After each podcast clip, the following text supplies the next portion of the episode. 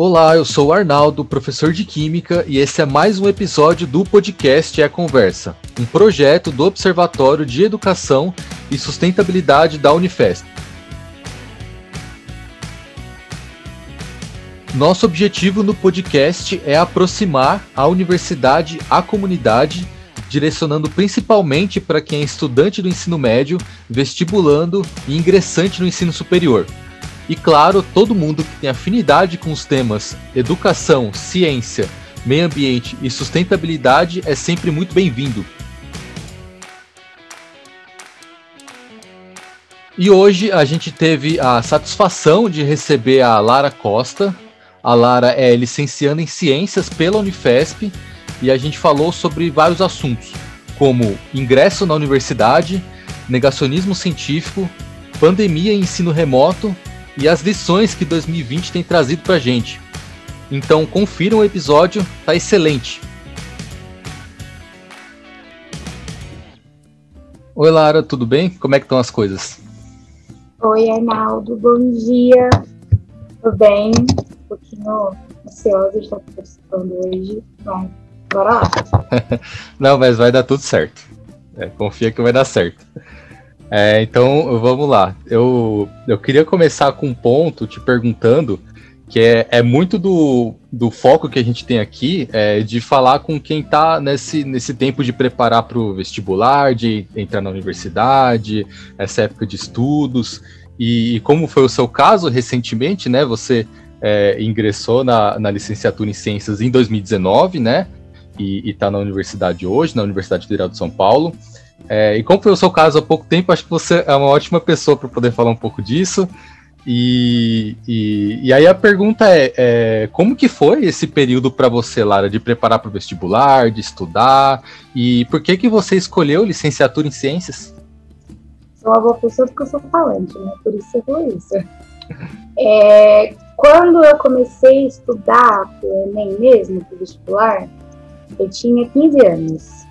A princípio, eu queria fazer arquitetura, porque eu tinha muita afinidade com, com a proposta, né? Eu gostava muito de história, história da arte era uma coisa que me chamava atenção. E eu falava, nossa, que legal, sei, eu sou você arquiteto. E eu me dedicava, assim, 100% do tempo, porque eu queria ser arquiteta.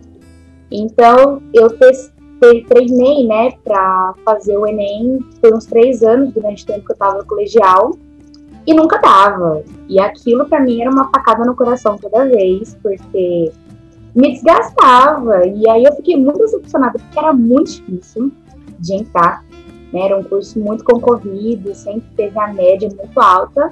E eu, péssima em exatas como sou, nunca atingia a média que precisava para entrar. E aí eu fiquei, nossa, fui ver nas faculdades particulares, e era aquele valor exorbitante para entrar sem condição nenhuma, e aí eu ficava, meu Deus, o que, que eu vou fazer, né? Eu perguntava, o que serei eu? E aí, na época, eu devia ter uns 17 anos, saí do colegial, decidi trabalhar fora, porque eu queria ter uma experiência profissional, e minha cunhada fazia pedagogia em uma outra universidade. E eu era boa em humanas, ajudava ela a fazer um trabalho, ajudava ela a fazer uma prova, e fiquei, tá aí, e se eu fizesse pedagogia? Pensei. Fiquei dois anos estudando em casa, sozinha mesmo.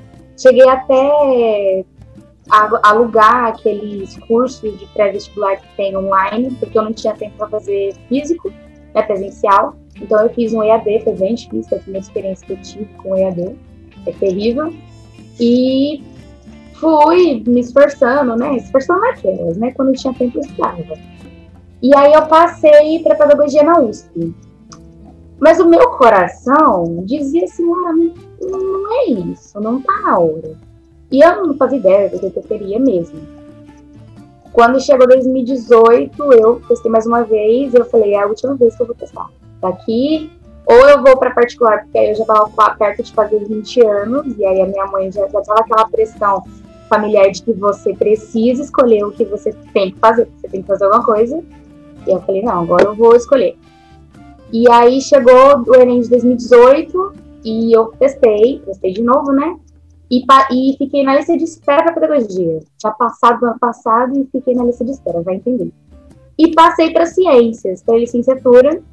Dei uma lida no edital do que era a proposta do curso e achei interessante. Falei, bom, de toda forma, minha ideia inicial era fazer o curso e na metade prestava pedagogia, porque eu, inocente como sou, achei que pedagogia era na minha área. E foi assim, um tapa na cara, porque eu entrei e foi como se tivesse um espelho na lousa, porque eu me achei. Eu vi a mim mesma ali Falei, meu Deus, sabe? Uma coisa assim, tinha que ser aquela hora, aquele momento, do jeito que aconteceu. E foi incrível. Eu hoje digo assim, eu quero muito ser professora, tenho essa coisa de querer fazer parte, mas ciências é o que eu precisava fazer. Eu não sou da pedagogia. Eu não tenho vocação para isso, eu tenho vocação para ciência, para estudar, para parte, fazer parte de pesquisa. Assim, essa área é um pouco mais à frente da pedagogia, né? E aí eu me achei muito isso, história. Ah, muito bacana. É, poxa, que legal ver é, é, como você se encontra, né, é, como é, futura professora aí e na área das ciências. É, e, e, aí, ainda é, nesse sentido de, do que você está tá falando, é, tem várias atividades que você está envolvida na Unifesp, né, e que te ajudam, né, como, como futura professora, né, na parte profissional e tal, acredito que na parte pessoal também, né, para é, é, refletindo sobre vários pontos. E, e aí, só para citar alguns exemplos, é, para o pessoal ver como que a, a Lara faz bastante coisa. é, você você está no próprio Observatório de Educação e Sustentabilidade da Unifesp, né, no, no grupo de trabalho de coleta e análise de dados. É, recentemente, é, a gente teve o primeiro encontro nacional Movimentos Docentes, que foi organizado pelo grupo de pesquisa Movimentos Docentes, e você estava na comissão de apoio à coordenação, tem é, a, a, parte de publicações, e aí eu vou é, citar dois exemplos aqui. Você é, escreveu um capítulo no livro o que pode a educação no Brasil hoje? O título do capítulo é Educação para a Sustentabilidade, Perspectivas e Desafios na Formação Docente. Você escreveu é, conjuntamente com o Everton Viesba e a Marilena Rosalém. E também teve o capítulo no livro Quarentenando, que é um, um, livro originado de colunas de opinião temática do pessoal do Observatório, né? E aí o seu capítulo lá é a importância de cooperar.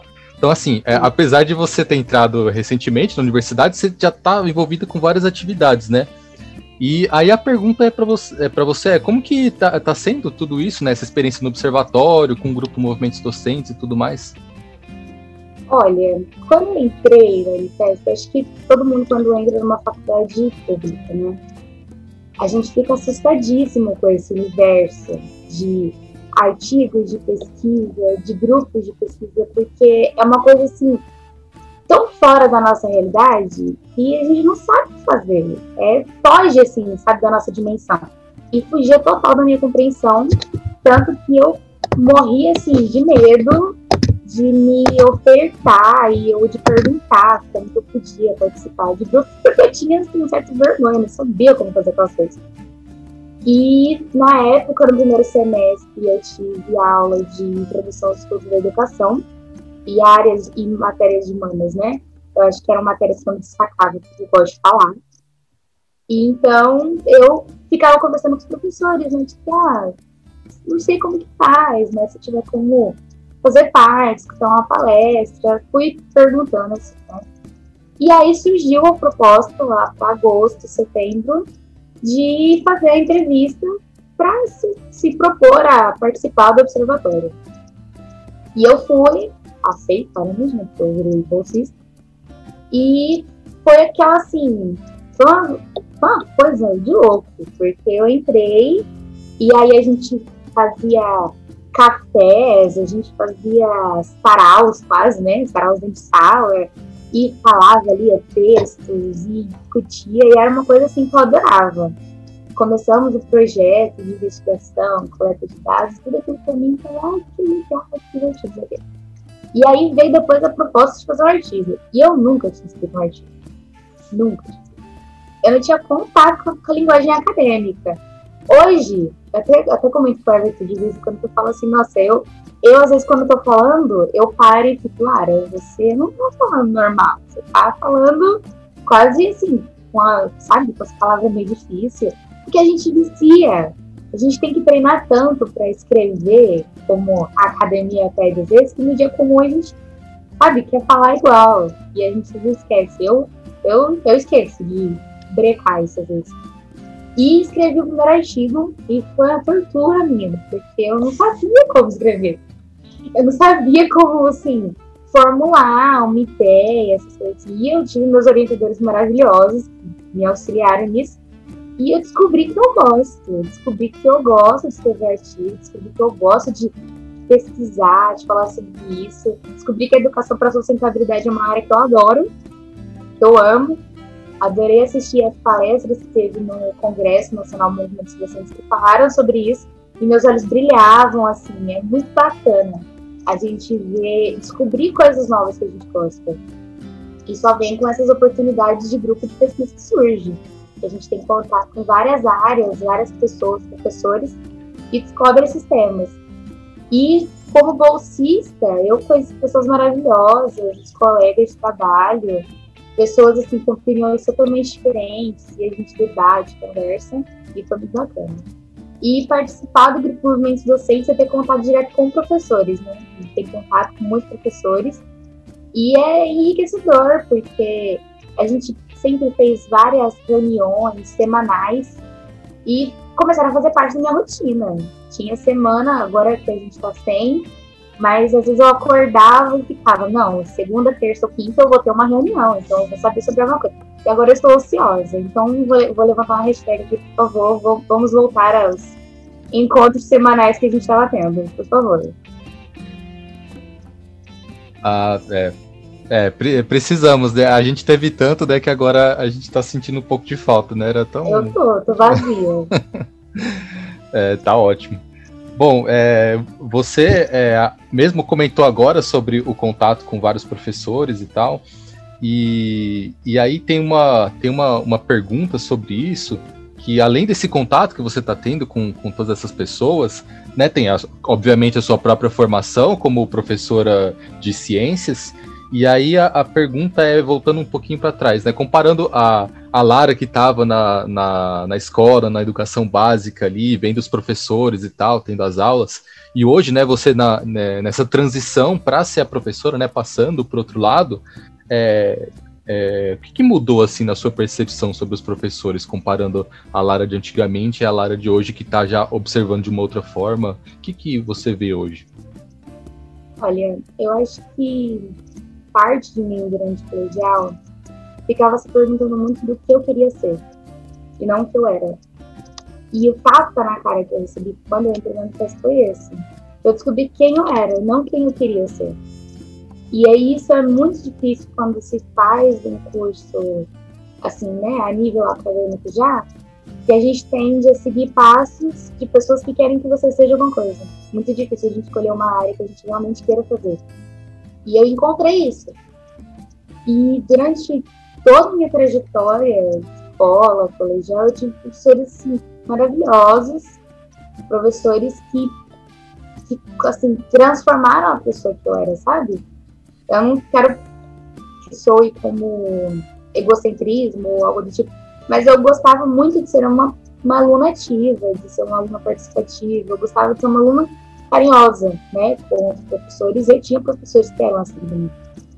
E eu pensava assim, nossa, esse professor me ensinou a aprender, esse professor, eu sei ler, eu sei escrever por causa desse professor.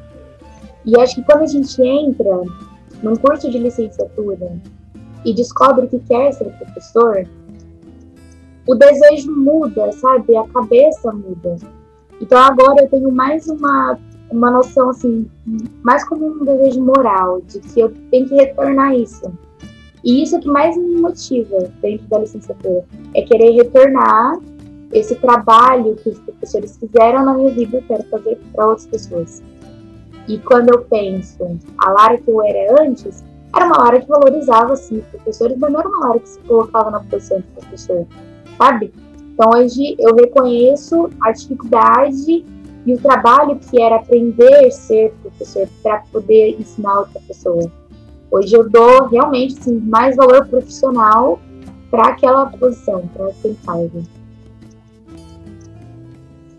entendi. É, excelente. É, e aí, passando para um outro ponto aqui, é, que é um ponto é, bastante complicado do, do, nosso momento histórico agora, que é sobre esse negacionismo científico que a gente está passando. É, e, e, você, como é, futura professora de ciências, né? É, a pergunta é como que você tem visto esse momento de negacionismo científico? Existe essa discussão na graduação? E se existe, como que ela tá? Como, como que você está vendo isso, Lara? Olha, nossa pergunta bem delicada, né? É... Eu não quero entrar no quesito político, porque a gente sempre vai usar isso para a gente falar, né? Não que eu não concorde, mas vamos deixar subliminar aqui. É eu acho que, para mim, grande parte do negacionismo científico que a gente tem tem um viés relacionado à precariedade na educação, sabe? A gente tem uma certa dificuldade de trazer a academia para perto da sociedade. E, querendo ou não, a gente não pode dizer que a academia não representa a ciência, porque a academia representa a ciência. A ciência que a gente está falando, né, o mundo científico, ele é representado pela academia, pela universidade. E a universidade, ela é, assim, distanciada, ela é a parte de todo o resto da sociedade. Muito difícil a gente conhecer pessoas normais do dia a dia, né? não que nós dois não sejamos, mas que não estejam inteirados, que não façam parte daquilo, saberem sobre as coisas que acontecem, sobre prêmios, sobre cientistas, pesquisas. Então, acho que quanto mais distante a academia fica, mais difícil fica falar sobre isso e mais fácil fica negar a ciência. Como a gente vê agora esses movimentos anti-vacina. Conheço pessoas que estão do movimento anti-vacina e é assim terrível porque todo o nosso dia a dia, eu tiro isso pelas conversas entre os amigos que eu tenho, né? no hall ali da graduação, é, a gente leva em conta as evidências científicas. Não que as evidências sejam provas concretas e refutáveis. A gente aprende muito isso ao longo da graduação, que nenhuma verdade é absoluta. Sempre pode surgir a possibilidade de mudar. Mas a gente discute muito esse fato de que, olha, foi comprovado, tá lá, alguém veio, estudou, provou que aquilo existe, e pessoas em volta falam, não, mas não é assim, sabe? Entra muito, quase é, é, um dilema, né? Moral, assim, moral e psicológico, às vezes. A gente sabe que é certo, mas parece que fica cansativo bater de frente.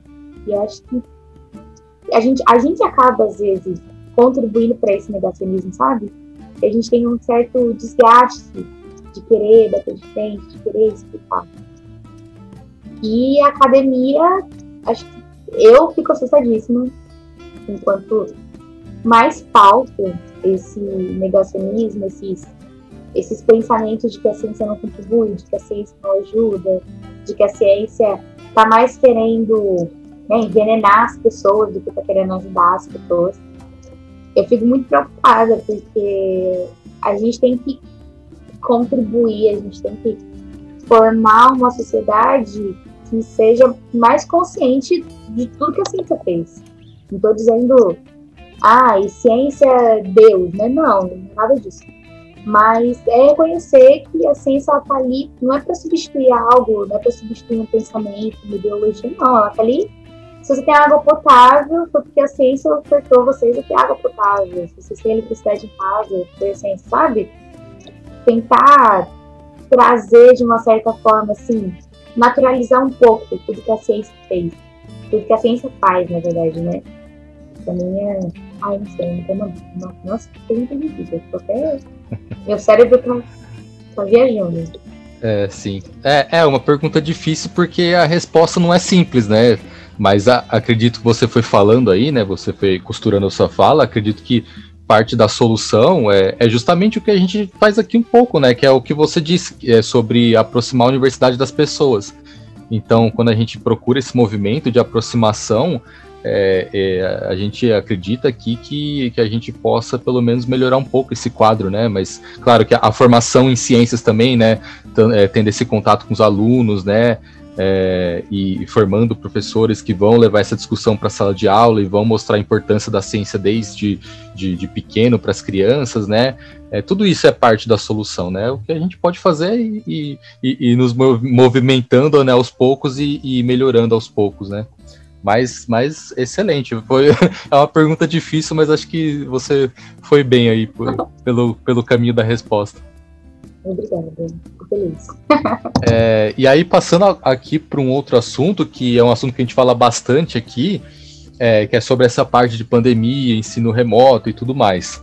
É, e a gente é, escuta aqui os professores, né, falando sobre é, como que está sendo o ensino online, né, e é, obviamente os alunos também é, têm uma fala muito importante aí. E aí a pergunta é, como que tem sido é, a sua experiência com o ensino remoto? Olha, eu não sou muito fã do ensino remoto, sabe? Hoje, deixando bem claro, dizendo hoje eu não sou fã do ensino remoto. Acontece que acho que a gente tem uma péssima mania de querer julgar o livro pela capa, sabe? E eu julgava muito ensino remoto como uma coisa fácil. Eu achava que era fácil. Então, quando surgiu a possibilidade de fazer EAD, teve toda a questão né, de adequar a possibilidade de todos fazerem. E aí falou, nossa, vamos fazer AD, aquela matéria que eu tenho dificuldade para passar, esse é o momento. Pensei, ingenuamente, né? Foi assim, tenebroso, tenebroso, porque não é fácil. Na sala de aula presencial, a gente olha com o professor, ele tá te olhando, Lara, você não tá entendendo quanto que é 2 mais 2, eu vou te explicar. Eu vou te ensinar. Agora eu em casa eu vou virar para quem? Pro espelho, né? Vou virar e falar assim, Lara, 2 mais 2 é 4. Então é muito difícil, porque a gente não se condiciona. A gente acorda, coloca despertador, coloca temporarizador assim, no celular, fala, não, eu vou estudar tanto, só que você não estuda. Não estuda.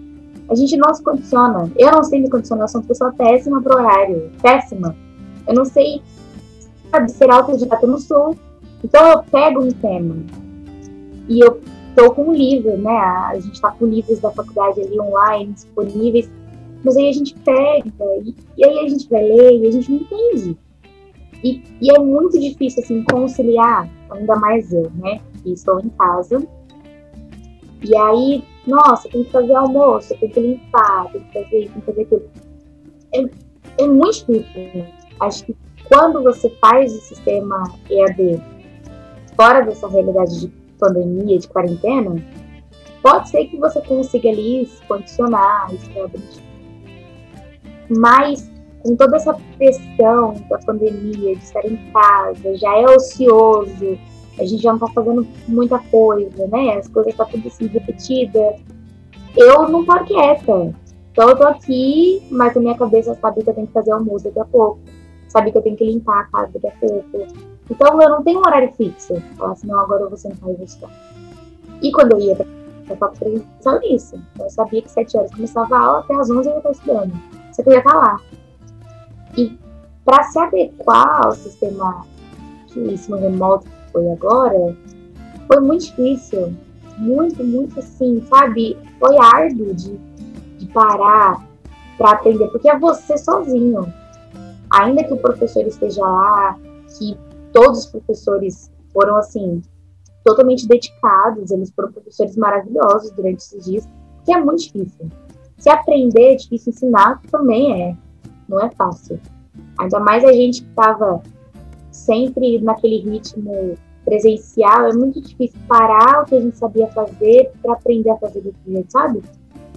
Então, eu, eu conversei muito disso com os colegas, porque tinha momentos que a gente estava tão cansado que a gente não dava conta do excesso de exercício. Aí, às vezes, a gente acha que está na posição de querer falar, não, mas o professor passa muito exercício. Mas também é difícil o professor, sabe? E aí, eu fiquei refletindo bastante sobre isso. de que eu, sou, estou nessa posição quanto aluna, futuramente eu vou ser professora. Então eu tenho que colocar panos quentes, às vezes, nas minhas relações, nas minhas opiniões, porque não está sendo fácil para ninguém. Então, acho que a gente ainda tem um longo caminho de ensino remoto para seguir. Deus sabe quando a gente vai parar de fato, quando vai voltar ao presencial. Mas acho que a pior fase já passou, que era a primeira, primeira experiência. A primeira experiência já valeu por todas as outras, a gente já sabe como funciona. E de agora para frente seguir, mas eu nunca mais vou para ah, é fácil, porque nenhum ensino é fácil. Aprender não é. E eu, quanto aluna, nossa, meu Deus. Só minha mãe sabe as minhas noites de insônia, de que, meu Deus, como é que eu vou fazer isso? Como que eu vou aprender? É. Sim. É, de fato, é, a gente é, foi treinado ao longo das gerações, né, há muito tempo, a pensar o ensino como você estava é, falando no começo, né, de estar é, tá na sala de aula, né, e ter, e ter aquele espaço presencial, né, de de conversa ali é, frente a frente e tal, e tirar dúvida, explicação e tudo mais. Então é, é, é, até esperado, né, que a gente tem que mudar de uma vez assim, a gente não estava acostumado, então até a gente se reorganizar, repensar esse, essa forma de aprender ensinar, é, era esperado, né, que é, ia ficar um pouco complicado mesmo, né. Mas é, é o que se exige é a disciplina da gente para poder estar tá, tá atento aos horários e tal, e ter os tempos de dedicação de estudo e tudo mais. Então acho que é é uma. É, é, era, é uma fase que a gente ia ter que passar de qualquer jeito, mas acredito que pelo menos aquele baque inicial, como você bem falou, já passou e a gente está mais treinado agora. É, bom, e aí passando para um outro ponto aqui, que na verdade tem tudo a ver com, com a pandemia e com, com o ano atípico que a gente está vivendo, né? E, e, como a gente está chegando aí no final do ano, né? É aquele momento que a gente começa a pensar sobre como foi o ano, né? E vai, vai continuar pensando é, bastante tempo sobre esse ano tão diferente que a gente teve. E, e aí a, a pergunta que eu queria fazer para você é nesse âmbito da, da academia, da carreira acadêmica, da, da docência e tudo mais, é, quais foram as lições que esse ano tão diferentão que o que 2020 é, trouxe para você? Olha, eu sou uma pessoa muito acelerada, né? E eu sou uma pessoa que gosta de ter o controle sobre tudo. E 2020 me mostrou que eu não estou sob controle de nada. Nada está ao meu controle. E veio assim, 2020 puxou o freio de mão. Ele não freou. Ele puxou o freio de mão falou assim, vocês não vão pegar leve, eu vou pegar pesado. Foi uma coisa assim, sabe? Então, 2020 veio e falou: olha, vocês precisam de tempo. Vocês precisam de calma. Sabe? É você se acostumar com uma rotina tão repetitiva, viciosa, que você para agora. E o guarda-roupa, para mim, que estava sempre maravilhoso, ele tá uma zona. Sabe isso? É a gente não se dar tempo. E 2020 está me dando muito tempo para fazer tudo isso de prestar realmente atenção, de que eu nunca paro, às vezes, para tomar café com minha mãe, de que eu não fico vendo TV com minha avó, de que eu não saio com meu cachorro, de que eu não leio um livro. Eu tenho uma prateleira louca de livro, adoro comprar livro. E eu leio os livros? Não. Por quê? Eu não tenho tempo. Agora eu tenho tempo. Então, eu tiro aprendizados assim, né? Eu acho que está sendo um ano muito difícil. Não dá para dizer que está sendo um ano fácil. Tem, todo mundo está passando mais um, tipo de dificuldade diferente, né? E ainda mais quem gosta de estar sempre na rua, de estar sempre em contato com pessoas, que são muito difíceis de tempo em casa, aliado. Então, acho que 2020 veio para mostrar as valorizações que a gente tem que dar, sabe? Para coisas que parecem muito pequenas para mim esse foi assim, um dos maiores aprendizados que, que 2020 está me deixando. De que tem coisas que eu acho que são fáceis de deixar para lá e não podem ser deixadas para lá. É o tempo que eu tenho que me dar às vezes, porque às vezes eu não me cuido, então eu tenho que ser um pouco mais atenciosa comigo mesma, que eu preciso de cuidados, eu preciso de descansar às vezes, sabe? Cinco minutos, às vezes, eu, eu, eu e eu mesma E, e valorizar, valorizar às vezes, sei lá, conversar um pouco mais com os amigos, às vezes ser um pouco mais atencioso, mais valorizar um pouco mais sua casa, sabe? 2020 foi um ano assim de muitas reflexões e se a gente não sair dele carregando as coisas boas que ele trouxe, a gente vai tornar 20, 2021 pior do que 2020, sabe? Vai levar essa carga pesada lá pra frente. Sim, sim. Excelente. É, é tem muita coisa para se pensar e refletir sobre esse ano, de fato. E, e, e é, já que a gente está nesse caminho aí de, de aprendizados, reflexões e, e tudo mais, é, e aí voltando para o que eu falei lá no começo, de como você é, ingressou há relativamente pouco tempo na universidade, né? Também eu posso falar que você é uma ótima pessoa para poder dar uma dica aí, alguma coisa, uma mensagem para alguém que está nessa fase agora, né? Então, é, qual que seria a mensagem que você deixaria para quem está nesse momento de preparar para o vestibular, sabe, de vários sonhos, entrar na universidade e se conhecer, saber o que quer e carreira profissional? Que mensagem você deixaria para essas pessoas? Olha, eu acho que não sei como foi a experiência deles, que é completamente diferente da que eu tive, né? visto que o tempo de preparo para ele agora está sendo outro, a cabeça, né, a sanidade mental das pessoas está sendo outra para esse momento. Mas meu conselho é que vocês tenham calma. Não adianta querer agarrar o mundo todo com as mãos, sabe? Querer abraçar todas as a, as matérias, todos os estudos, todos os livros, porque você não vai aprender, não é estudar tudo de uma vez que vai te fazer aprender, você vai memorizar. E você precisa ter um, sabe, balancear, precisa ter uma rotina mais tranquila. Então, recomendo ter oito horas de sono se possível, às vezes um pouco mais, sabe? Não se cobrem ao ponto de achar que vocês precisam ser excelentes. Que não vai modificar, pelo contrário, já vai te causar ansiedade, estresse, vai te desgastar mais. Então, tenham paciência, cada um aprende em um tempo, cada um tem uma forma diferente de aprender. Eu tenho minha forma de aprender, a outra pessoa também tem. Então eu não preciso olhar o outro com olhos de que eu deveria ser igual àquela outra pessoa, não. Você é você. Então, a passe a, a analisar mais você próprio, crie o seu, a sua forma de estudar, a sua forma de aprender, tenha ali uma alimentação a cada três horas, busque se alimentar bem, busque ter uma alimentação que contribua com o seu dia, que te deixe um pouco mais animada. Tire um momento do dia para você ouvir uma música, nem que seja três minutos de música, mas escute uma música que você goste, veja um episódio de uma série que você gosta para dar uma livrada na mente e busque assim é, dizer aos outros aquilo que você aprendeu. Quando a gente passa para outras pessoas aquilo que a gente aprende, a gente reforça mais, só que de uma forma natural. Né? Acho que, essa é a mensagem. Sim, sim, ótimo, ótimas dicas aí. E, e, essa daí também é excelente, né?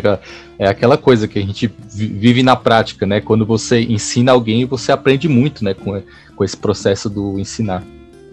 É, bom, então, é, aqui já finalizando aqui a nossa conversa, aqui a gente tem um momento de dica cultural no final, que aí é, eu ia te pedir para você recomendar algum livro ou, ou algum filme, enfim, o que você é, tiver de recomendação que você acha que seja interessante para quem está nos ouvindo, que tem a ver com você, que tem a ver com o que a gente falou aqui. E aí eu queria que você recomendasse alguma coisa para o pessoal. Olha, em relação a livros, eu vou puxar um pouco a sardinha para o meu lado. Então eu vou dar uma dica de livro que me ajudou bastante na escrita desses artigos sobre educação para a sustentabilidade que eu escrevi então, recomendo que vocês leiam um livro Sustentabilidade e Educação, um olhar da ecologia política, que é do Loureiro. É um livro muito bom, que me deu realmente essa perspectiva um pouco mais assim, natural sobre o que é a educação para sustentabilidade, os conceitos de sustentabilidade. Eu acho que é muito bacana, ainda mais para quem está querendo seguir na área da educação. É bacana que a gente fomente mais sobre esses projetos de sustentabilidade dentro de sala. E a livro, a filmes, perdão.